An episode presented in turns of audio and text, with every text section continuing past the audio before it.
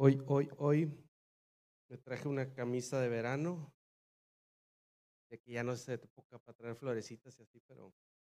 Pero Elisa me dijo, papá, flores, camisa de flores. Y uno le hace caso. Uno le hace caso a la cría. Bueno, pues vamos a empezar.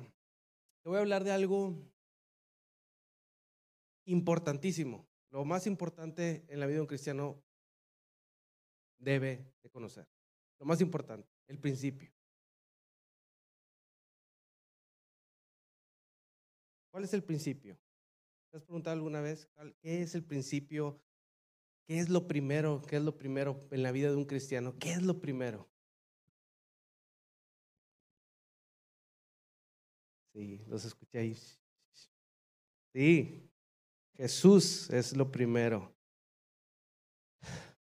Muchas veces platico con personas este, cristianas, no cristianas, en general en la vida, en el mundo. Platico con personas y, hablamos y muchos me dicen, sí, yo creo en Dios, Dios existe, Dios está ahí en el cielo, Dios me cuida, Dios, Dios ahí está. Y realmente me doy cuenta que no conocen a Dios. Realmente no lo conocen han escuchado de Dios, han oído de Dios, a lo mejor en, eh, la religión lo han oído y, sí saben que existe un Dios, pero realmente no lo conocen. Y, y, muchas veces platico con personas cristianas y hablan de Jesús, específicamente de Jesús. Hasta les puedes preguntar a alguien, oye, ¿qué cambió tu vida? Y si esa persona te dice, sabes que el conocer a Cristo cambió mi vida, estoy seguro que, va a haber cambios en su vida. Estoy seguro que él va a recibir el amor de Dios y que va a haber cambios. Pero si, si alguien habla y te habla de Dios, te habla de Dios y te habla de Dios, pero jamás menciona la persona de Cristo, yo te puedo, no te puedo asegurar, pero a lo mejor esa persona no va a tener muchos cambios en su vida o no va a tener cambios sobrenaturales lo principal o lo primero es que conozcas a Cristo para que puedas conocer al Padre. Para conocer a Dios Padre es necesario que conozcas al Hijo. Así de fácil. No puedes brincarte a secundaria sin pasar la primaria. No puedes brincarte este paso. Y el primer paso es el principio, que es conocer a Cristo.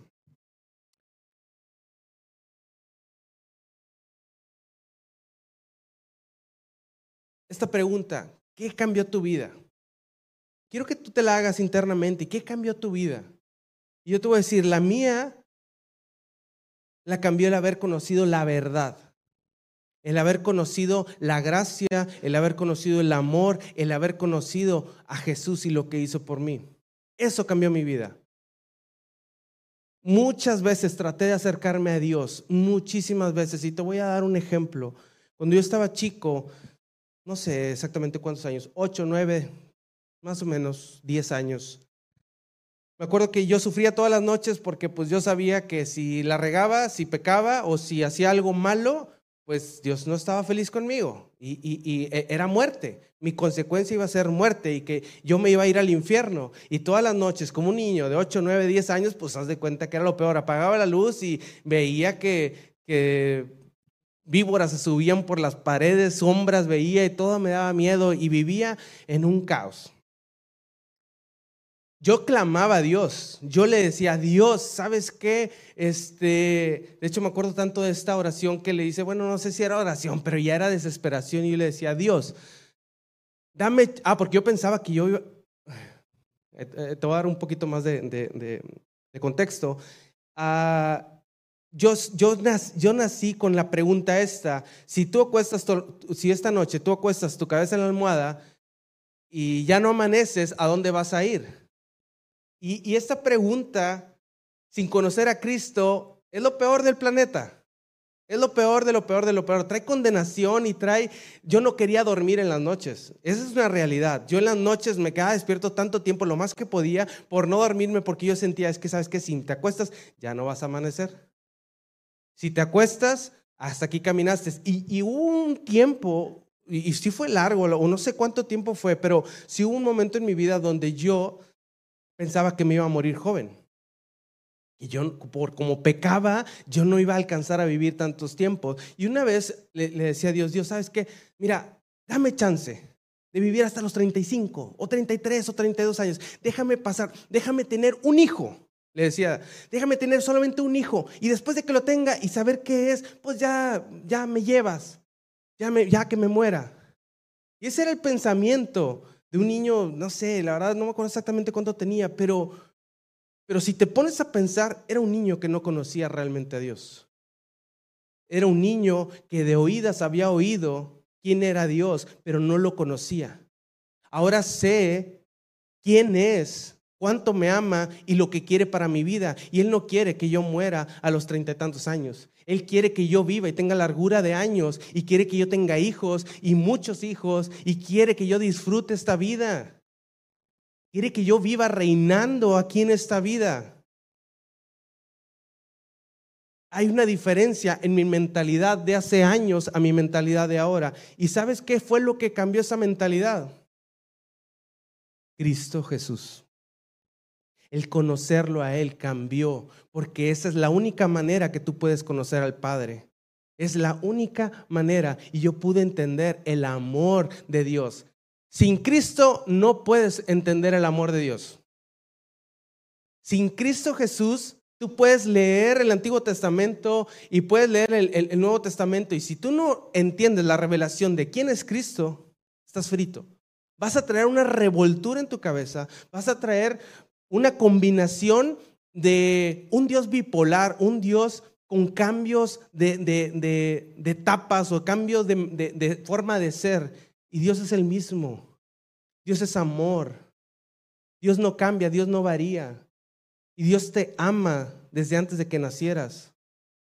Dios te ama desde antes que le entregaras tu vida, desde antes que lo reconocieras como Dios. Él te ama. Entonces, a veces yo le decía a Dios, Dios, yo quiero que la gente cambie yo realmente, y, no es, la verdad no es un deseo mío, mío, porque a veces que es, es, mi deseo para personas que ni siquiera conozco. Entonces, por esa razón yo sé que no es un deseo mm, mío humanamente, sino es un deseo del corazón de Dios de que quiere ver a sus hijos con unas vidas transformadas de acuerdo al reino. No quiere ver unos hijos viviendo de acuerdo al mundo. Y, y, platicando con Dios y le decía, es que ¿por qué veo así que no cambian? Y me dice, es que no, necesitan volver al principio, necesitan volver al comienzo. La vida cristiana se empieza conociendo a Cristo.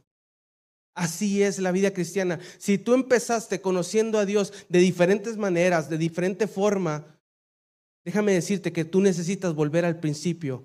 El principio es Cristo Jesús en la Biblia, en el Antiguo Testamento, todo, todo apunta a Cristo.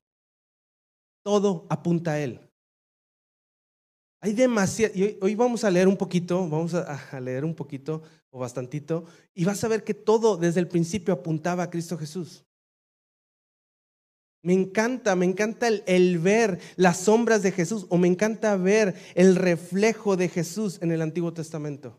Hay gente que me dice, es que ya me gusta leer el Antiguo Testamento, está bien gacho, que no sé qué.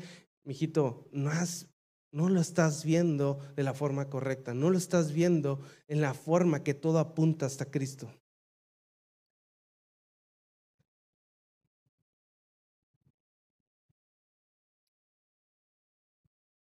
Y, fíjate, ahorita te decía, y no, quiero esto que te condene ni nada, pero, pero en la pregunta, ¿qué cambió tu vida? Jesús es lo que va a cambiar tu vida, pero no se trata que tú tengas la respuesta correcta y que te pregunten en la calle, oye, ¿qué, cambia tu vida? No, pues Cristo Jesús. No se trata de una respuesta correcta, se trata de que conozcas la persona de Cristo Jesús. Una respuesta correcta no, no importa. Si tú no puedes ni siquiera decir, pero si en tu corazón, si en ti tú sabes que la razón de esta nueva identidad, de esta nueva vida es Cristo, déjame decirte que vas por buen camino.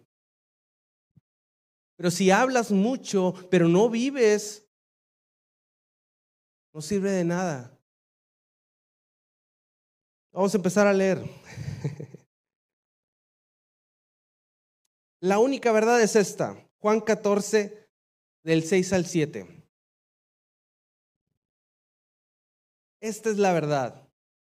Jesús le contestó, yo soy el camino, la verdad y la vida. Nadie, te lo vuelvo a repetir, nadie, nadie, nadie puede ir al Padre si no es por medio de mí. Si ustedes realmente me conocieran, también sabrían quién es mi Padre. De ahora en adelante ya lo conocen y lo han visto.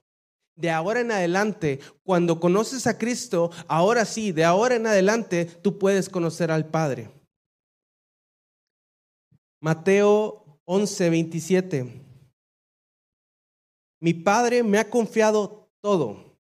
Nadie conoce verdaderamente al Hijo excepto el Padre. Y nadie conoce verdaderamente al Padre excepto el Hijo y aquellos a quienes el Hijo decide revelarlo.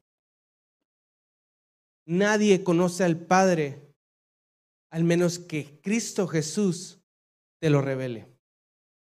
Y la forma en que tú conoces, y estábamos hablando, eh, eh, estas pasadas estábamos hablando de, de hijos de Dios, y la forma en que tú lo conoces es a través de Jesús, porque a través de Jesús hay un nuevo nacimiento donde tú ahora eres hijo, heredero de Dios, Padre. Aquí, en este punto, en conocer a Jesús, se empieza la vida cristiana. De hecho, mucha gente dice, ay, no, es que yo soy cristiano y no conocen a Jesús, pero la palabra cristiano es Cristo. Ahí viene. Y sin Cristo no puedes ser un cristiano. Sin conocer a Cristo no eres un cristiano.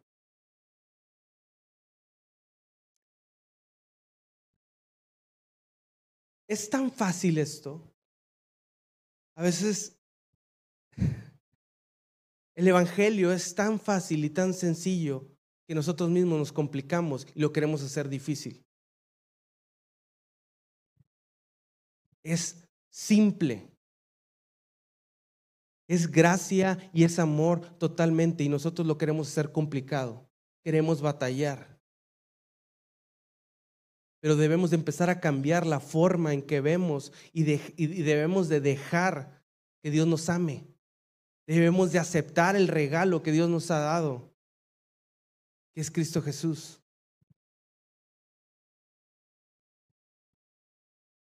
Antes, si no conoces a Jesús, serías como Job. Job decía, de oídas te he oído. Pero cuando lo conoció realmente, dijo, pero ahora mis ojos te pueden ver. Lo mismo sucede con Cristo Jesús. Si tú no conoces a Jesús, si tú no recibes a Jesús en tu vida, no puedes conocer al Padre y vas a vivir de oídas, vas a vivir de religión, vas a vivir de, cosas del mundo. Tú puedes ir allá afuera y, y decirle al que sea, oye, ¿sabes qué? ¿Conoces a Dios? No, sí, yo lo conozco. Y la realidad es que no lo conocen. Y la gente se pierde. La gente muere sin conocerlo, creyendo en una religión o creyendo en, en, en, en algo, pero no creen. La única, la única salvación está en Cristo Jesús. No hay salvación en otra persona, no hay salvación, no hay ningún otro intermediario. El único intermediario entre Dios y el hombre es Jesucristo, hombre. Y es tan fácil y tan sencillo que hoy te voy a dar buenas noticias. De hecho, el mensaje que le puse es buenas noticias. Vamos a leer Isaías 53. Está largo, pero, pero imagínate esto. Isaías 53 no sé exactamente cuándo fue escrito, pero tengo, ahí estuve investigando, estuve viendo y dice que fueron 700 años antes, aproximadamente 700 años antes de que Jesús naciera. 700 años antes. Y, se estaba hablando de Jesús. En el Antiguo Testamento ya se estaba hablando de Jesús. Y esto es una de las un millón de cosas donde se estaba hablando de Jesús. Dice, ¿quién ha creído nuestro mensaje? a quien ha revelado el Señor su brazo poderoso. Mi siervo creció en la presencia del Señor como un tierno brote verde, como raíz en tierra seca. No había nada hermoso ni majestuoso en su aspecto, nada que nos atrajera hacia él. Fue despreciado y rechazado, hombre de dolores, conocedor del dolor más profundo. Nosotros le dimos la espalda y desviamos la mirada. Fue despreciado y no nos importó. Sin embargo, fueron nuestras debilidades las que Él cargó. Fueron nuestros dolores los que lo agobiaron. Y pensamos que sus dificultades eran un castigo de Dios, un castigo por sus propios pecados, pero Él, Cristo Jesús, fue traspasado por nuestras rebeliones y aplastado por nuestros pecados.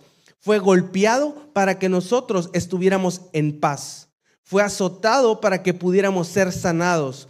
Todos nosotros nos hemos extraviado como ovejas, hemos dejado los caminos de Dios para seguir los nuestros, sin embargo el Señor puso sobre él los pecados de todos nosotros. Setecientos años antes de que Cristo naciera. Y se estaba hablando algo increíble, una noticia increíble. Y me encanta esto que sigue, dice, fue oprimido y tratado con crueldad, sin embargo, no dijo ni una sola palabra. Como cordero fue llevado al matadero y como oveja en silencio ante sus trasquiladores no abrió su boca.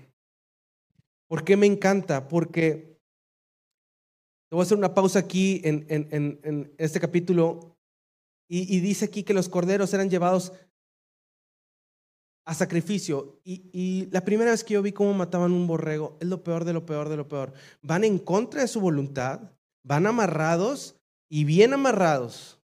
Y van luchando por zafarse porque realmente ellos no quieren que los toques, no quieren ni que los mates. Y ahora, Jesús, a él nadie lo obligó. A él nadie. De hecho, me encanta porque en la Biblia, si tú te pones a leerlo, a Jesús lo querían matar desde muchísimo antes. O sea, a Jesús ya lo querían matar y matar y matar y matar. Dice que una vez estaban en el templo y, que lo iban a apedrear. Y dice que Jesús, como no era el tiempo, Jesús simplemente pasó dentro de ellos y se fue. No le hicieron nada. Pero cuando era el tiempo, cuando era el momento, Él se entregó. Él se entregó. Y esto me impacta tanto porque a Él siendo Dios, siendo hombre, nadie lo obligó. Nadie fue como que, ah, órale, vente Jesús, órale, te amarro y vámonos y para que pagues el precio por todos nosotros porque lo ocupamos. No, no. Él solito caminó su vida para un propósito, para pagar para reconciliarnos con Dios Padre.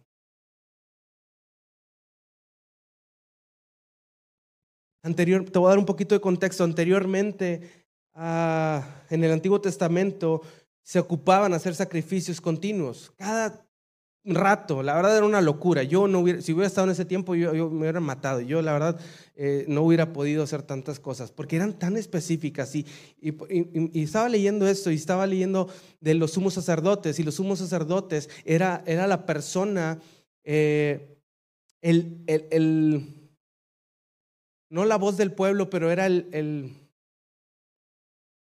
¿el qué? El intermediario era el único que podía entrar a la presencia de Dios en representación, esta era la palabra, en representación del pueblo. Y él tenía que hacer sacrificios, estaba leyendo todas las cosas tan específicas que tenía que hacer, su túnica o, su, no sé si era chaleco, no me acuerdo cómo era, pero era tan específico porque si no entraba con eso, moría. El lugar santísimo estaba hecho hasta dice ahí que, había querubines bordados y, decía una palabra como, como perfecto, lo entendía yo así como que bien hechos. O sea, nada cuachalote, todo bien hecho. Las medidas, Dios se las dio exactas, 13 metros o 12 metros, no me acuerdo exactamente. Y la tela, el tipo de tela, todo, todo, todo, todo. Era tan perfecto porque se ocupaba para poder entrar en el lugar santísimo, donde estaba la presencia de Dios. Y si alguien no cumplía o si esa persona no se ponía todo, ahí caía muerto.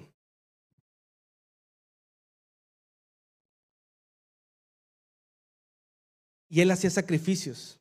Esa persona, el sumo sacerdote, hacía sacrificios. Y, y hoy te voy a leer un versículo que me encantó mucho, que hace la comparación de lo que hacían ahí cuando quemaban eh, el sacrificio, el cordero, y lo, lo mismo que hicieron con Jesús. Vamos a seguir leyendo Isaías dice, al ser condenado injustamente se lo llevaron. A nadie le importó que muriera sin descendientes ni que le quitaran la vida a mitad de camino, pero lo hirieron de muerte. Lo hirieron, pero lo hicieron, hirieron de muerte por la rebelión de mi pueblo. Él no había hecho nada malo y jamás había engañado a nadie, pero fue enterrado como un criminal y fue puesto en la tumba de un hombre rico. Formaba parte del buen plan del Señor aplastarlo y causarle dolor. Sin embargo, cuando su vida sea entregada en ofrenda por el pecado, tendrá muchos descendientes. Nosotros somos los descendientes de este sacrificio. Nosotros somos la recompensa, nuestras vidas fueron pagadas por este sacrificio. Uh, voy a brincar un poquito y, y, me voy a ir a lo último. Yo le rendiré los honores de un soldado victorioso porque se expuso a la muerte, fue contado entre los rebeldes, cargó los pecados de muchos e intercedió por los transgresores. Él venció la muerte. Él venció la muerte. Muchas veces le preguntas a la gente, y sabes que sí, sí, Jesús murió, pero hasta ahí se quedan, hasta ahí entienden que Jesús murió, pero lo que no saben es que también Jesús resucitó. Nosotros no nos gloriamos en solamente la muerte, sino nos gloriamos en que Jesús murió por nuestros pecados, pero resucitó. Y esa es la certeza que nosotros también resucitamos juntamente con Él. Hay tanto poder en la persona de Cristo. Hay tanto en lo que hizo, hay tanto amor, tanta compasión, hay tanto de dónde tomar de la persona de Cristo. Jesús voluntariamente se entregó, pagó el precio para que tú pudieras tener una vida nueva. Murió para reconciliarnos con Dios Padre. Antes solamente el sumo sacerdote podía acercarse a la presencia de Dios y gracias al sacrificio de Cristo Jesús, ahora nosotros libremente nos podemos acercar a su presencia. Ahora estamos ligados, estamos conectados con el Espíritu Santo. Vive en nosotros Dios mismo vive en nosotros. Antes no podíamos y eso se lo debemos a Cristo Jesús. Antes eran necesarios miles de sacrificios y solamente uno, el sumo sacerdote, podía entrar en la presencia de Dios y necesitaba un montón de requisitos. El pueblo no podía acercarse a la presencia de Dios porque morían. Y ahora Hebreos 5, 1 al 6 te voy a leer acerca de los sumos sacerdotes. Dice, todo sumo sacerdote es un hombre escogido para representar a otras personas en su trato con Dios. Él presenta a Dios las ofrendas de esas personas y ofrecen sacrificios por los pecados y pueden tratar con paciencia a los ignorantes y descarriados, porque Él también está sujeto a las mismas debilidades. Por esa razón deben ofrecer sacrificios tanto por sus propios pecados como por los del pueblo. Y nadie puede llegar a ser sumo sacerdote solo porque desee tener ese honor. Tiene que ser llamado por Dios para ese trabajo como sucedió con Aarón. Por eso Cristo no se honró a sí mismo haciéndose sumo sacerdote, sino que fue elegido por Dios Padre, quien le dijo, tú eres mi hijo, hoy he llegado a ser tu padre. Y en otro pasaje Dios le dijo, tú eres sacerdote para siempre, según el orden de Melquisedec. Antes cada cierto tiempo tendrían que estar haciendo sacrificios. Y cada cierto tiempo cambiaban de, sumo sacerdote, porque los sumos sacerdotes morían. Tenían un tiempo de vida y morían, o simplemente, pues no sé, ya no eran. Pero ahora hay una promesa que dice que ya, ya hay un sumo sacerdote para siempre. Para siempre. Y ese es Cristo Jesús. Ese es el que nos representa ante Dios. Es el que nos reconcilió ante Dios. Tú puedes estar cochino, sucio, pero ante Dios hay un precio que se pagó por cada uno de tus pecados. Y fue Cristo Jesús el que lo hizo. Quiero que entiendas esto. Quiero que entiendas esto y, sé que muchos ya lo entendemos, pero, pero pon atención.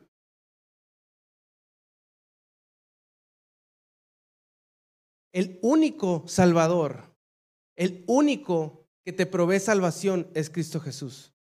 Salvación no nada más significa ser salvo, que tu alma sea salva, sino todo lo que significa soso está en Cristo. Nosotros como hijos no debemos de conformarnos nada más con salvación, sino podemos tomar de todo lo que Jesús proveyó.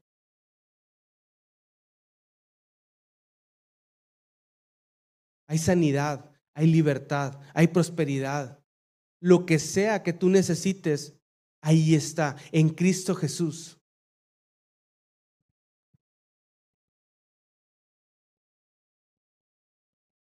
Solo necesitamos es conocer a Jesús, aceptar el regalo que tiene para nosotros, aceptar esa salvación completa, no en partes, porque Él no entrega su salvación en partes, Él la entrega completa, es un paquete completo. A veces, a lo mejor en ciertas áreas de nuestra vida no estamos avanzando y lo que yo te puedo recomendar es vuelve al principio, que es Cristo Jesús. Nunca me ha gustado volver a empezar, jamás. Y no es algo que yo te pueda decir, Aldo, pero lo único que puedes regresarte es a volver a Cristo Jesús. A veces cuando en la vida cristiana, a veces avanzamos y avanzamos y avanzamos y avanzamos y avanzamos y se nos olvida lo primero.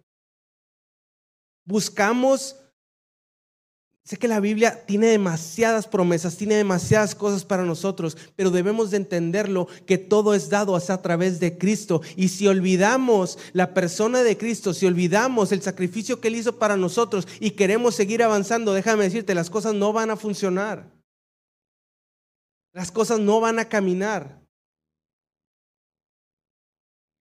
Él es el tronco, Jesús es el tronco de un árbol y nosotros somos las ramas.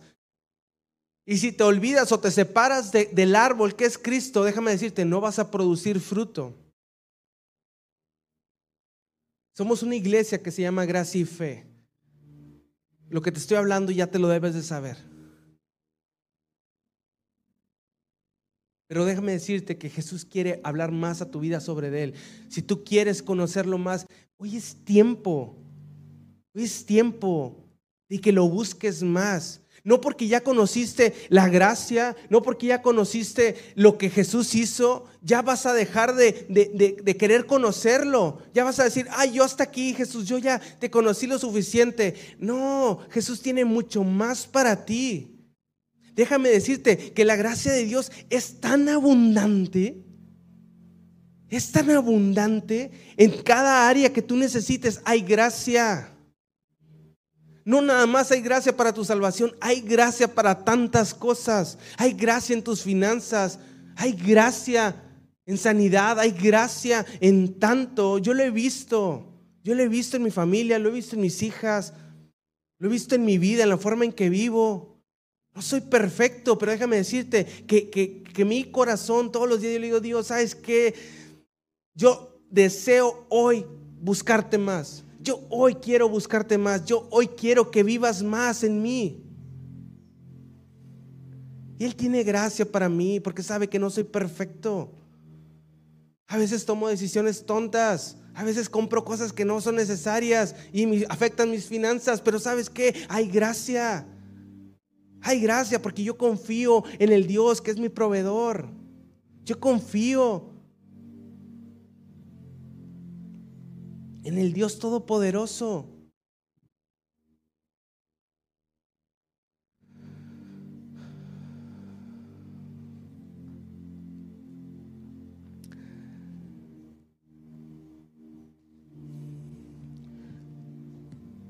¿En qué estás parado? ¿En qué estás parado? ¿Cuál es tu roca firme? Déjame decirte, en este mundo va a venir vientos, va a venir truenos, va a venir huracanes, va a venir tornados, va a venir de todo en este mundo. En este mundo tendremos aflicción, pero descuida, Jesús ha vencido al mundo.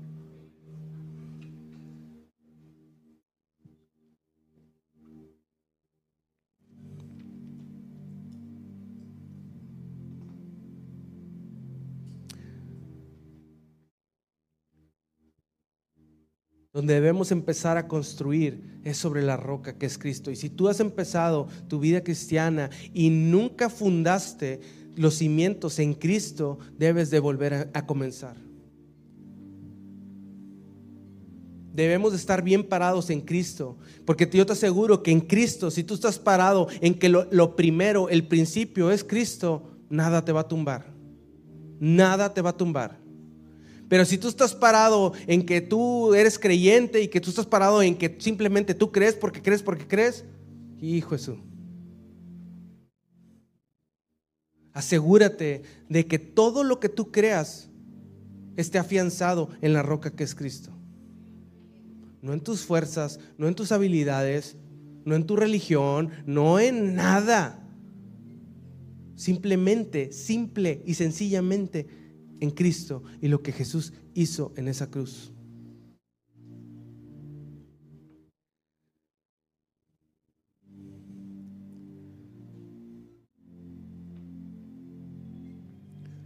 Edifica sobre el principio, sobre la verdad. Tu casa permanecerá de pie. Ante cualquier tormenta, tu casa permanecerá intacta.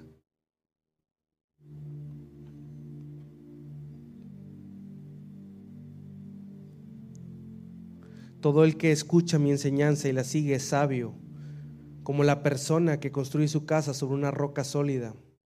Aunque llueva a cántaros y suban las aguas de la inundación y los vientos golpeen contra esa casa, no se vendrá abajo porque está construida sobre un lecho de roca.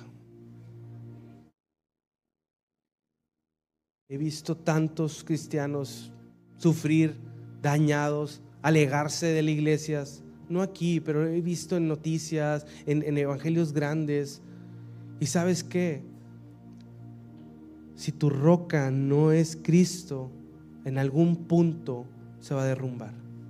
Yo he tenido problemas, he tenido problemas difíciles, pero ¿sabes qué? Siempre tengo de dónde afianzarme, siempre tengo de dónde agarrarme. En el principio que es Cristo.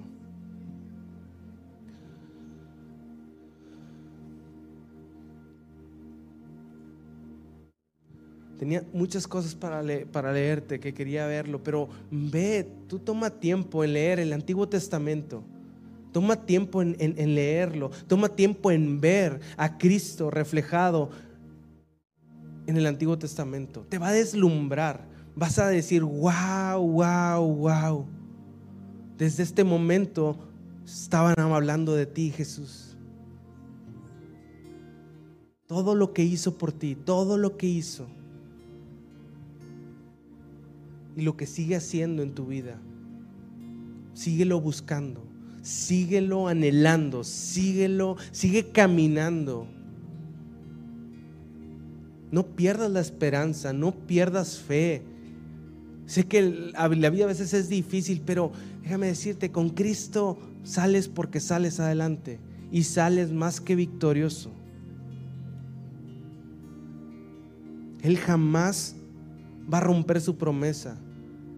Y Él te ha hecho tantas promesas, pero la que más me encanta es que Él va a estar contigo todos los días de tu vida.